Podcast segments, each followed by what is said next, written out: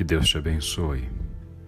Seja bem-vindo, seja bem-vinda e mais uma vez juntos continuamos a nossa jornada neste sétimo dia sobre o livro do profeta Ezequiel. Profeta que nos traz as revelações da parte do Senhor de julgamento, juízo, de condenação da forma obstinada que vivia o povo de Israel naquela época. Hoje nós falaremos sobre estas profecias e também profecias contidas nos capítulos 25, 26 e 27 a respeito de outras nações. O Senhor inicia sua mensagem através da boca do profeta no capítulo 24 com uma metáfora, mais uma ilustração, mais uma dramatização. De forma emblemática, Ezequiel utiliza-se da imagem de uma panela com carne.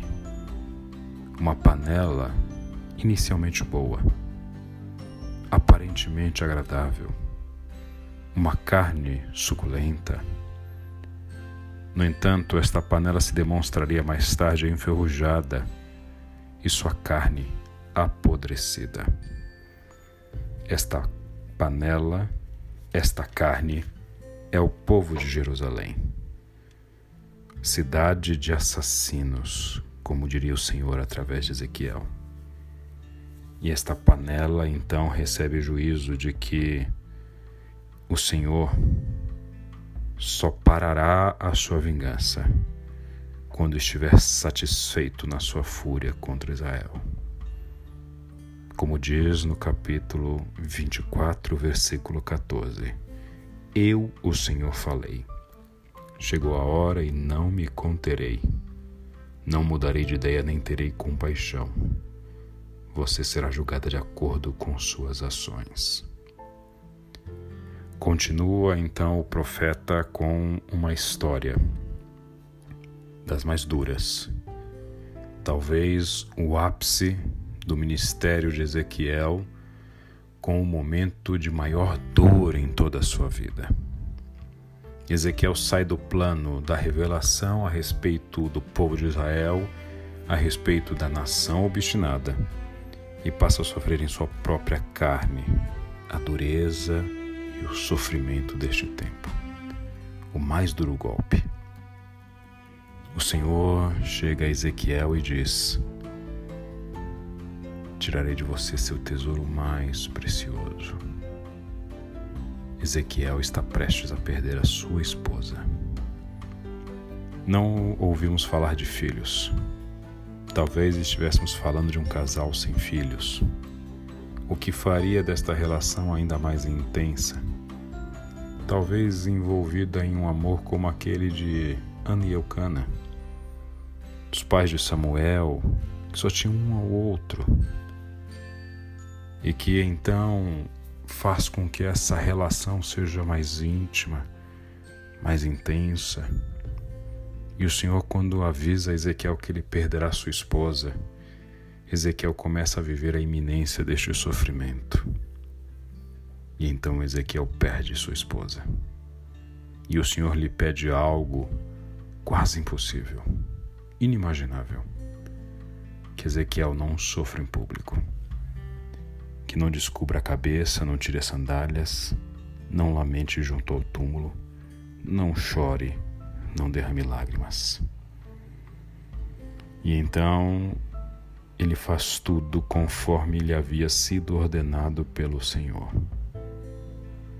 Sofreu, chorou, mas de forma privada, escondida. E o Senhor então utiliza este sofrimento de Ezequiel para servir de exemplo ao povo, para mostrar a Israel que eles perderão o que é mais precioso para eles também. Também tirarei deles seus filhos e filhas, diz o Senhor, sua alegria, sua glória, sua fortaleza. Segue então os capítulos 25, 26 e 27. O Senhor então inicia uma sequência de mensagens de juízo, de condenação, de julgamento sobre Amon, Moabe, Edom e a grande nação de Tiro. Para Amon, o Senhor chega ao ponto de deixar claro que a vingança divina se deve à alegria deste povo com a tragédia de Israel.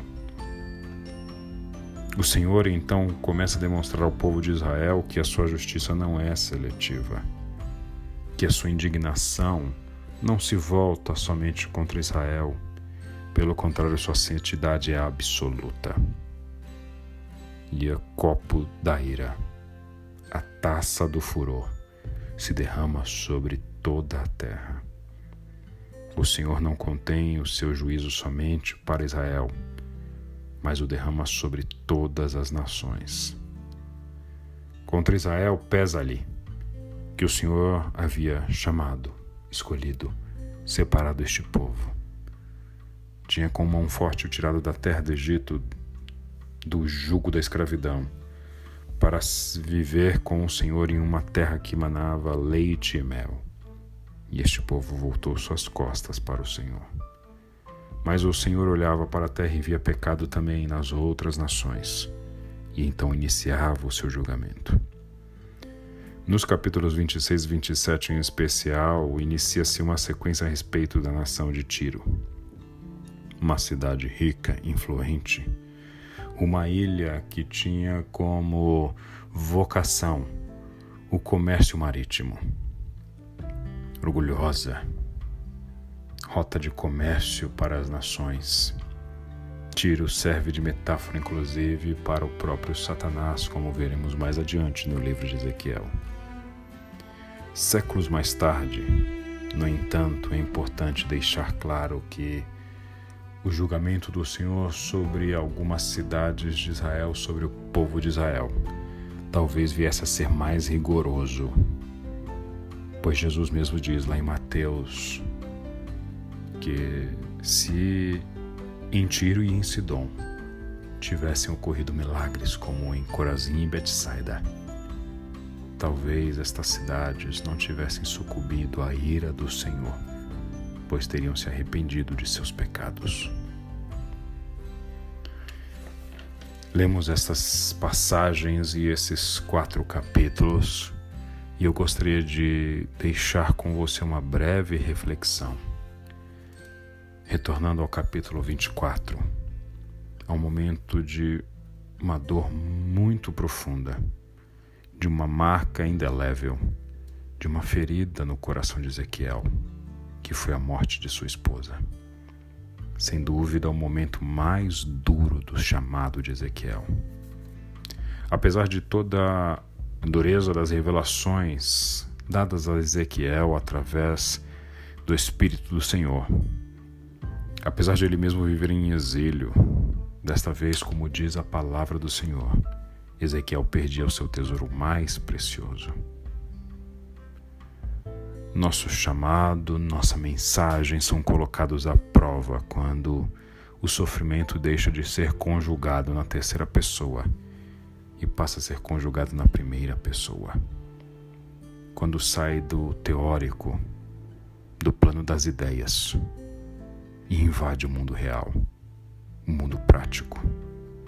Quando o sofrimento deixa de ser o do outro e passa a ser o próprio.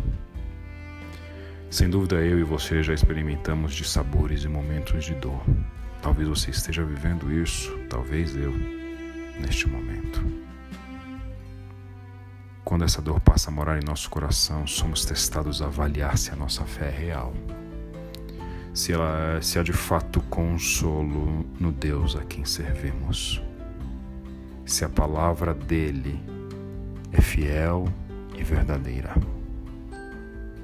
Palavra que diz no livro de Jó: Antes eu te conhecia de ouvir falar, mas agora os meus olhos te veem. O sofrimento nos dá a oportunidade de sabermos se o Deus a quem servimos é só uma religião que nos entretém, ou se é de fato o poder de Deus para a salvação de todo aquele que crê. Quando passamos a vivenciar esta dor, falamos de dor, de sofrimento, mas também percebemos que podemos passar a falar de consolo, de cura. Só quem viu face a face a escuridão presente no vale da morte pode assegurar que o Senhor é socorro bem presente no dia da angústia, que Ele não deixa só nenhum dos seus, que, como diz o profeta Isaías, Ele mora e habita num alto e sublime trono, mas também com o contrito e quebrantado de coração. Eu não sei qual é a tua dor. Só sei que a partir de agora você pode provar que a mensagem de graça e consolo do Senhor não são somente palavras vazias jogadas ao vento, não são discursos envolvidos em sabedoria humana, em retórica poderosa, mas poder de Deus, que invade os nossos quartos escuros, nos abraça e nos diz: Eis que estou convosco todos os dias, até a consumação dos séculos. Deus te abençoe.